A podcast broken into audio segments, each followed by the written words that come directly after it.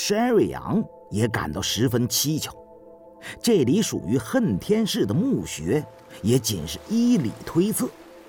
但看到殿内横倒竖卧、身首异处的铜人，却绝不像是一座古墓。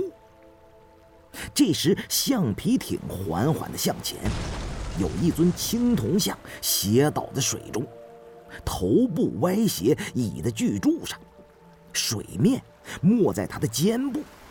山瑞阳便将探照灯的光束打了过去，落在了铜像狰狞的脸部。龟墟里水位高的时候，整座山体都会被淹没。铜人遭海水侵蚀千年，到处挂满了各种洗胶生物的细小尸骸，但面目轮廓尚且依稀可辨。明叔告诉古猜：“蛋仔呀，你先人就长这个样子了，快诚心诚意的拜一拜。”让他们保佑咱们平安回去了。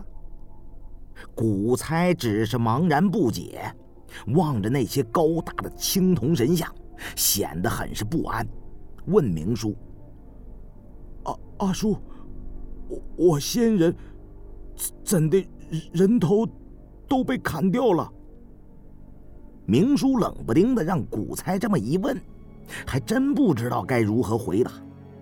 但他想，这当师傅的怎好被徒弟给问住呢？只好让古猜别再乱说乱问。不管是倒斗摸金，还是背尸翻印子，和采珠捞青头，所有这些玩命的行当，都有两大通用的禁忌：第一，就是不准好奇，见到奇怪的事，一定要装作看不见。绝不要问为什么。古才奇道：“为什么？有有鬼啊！”明叔气的在他脑袋上拍了一下：“哎呀，衰仔，还问点解？胡八一不是早就画你鸡了？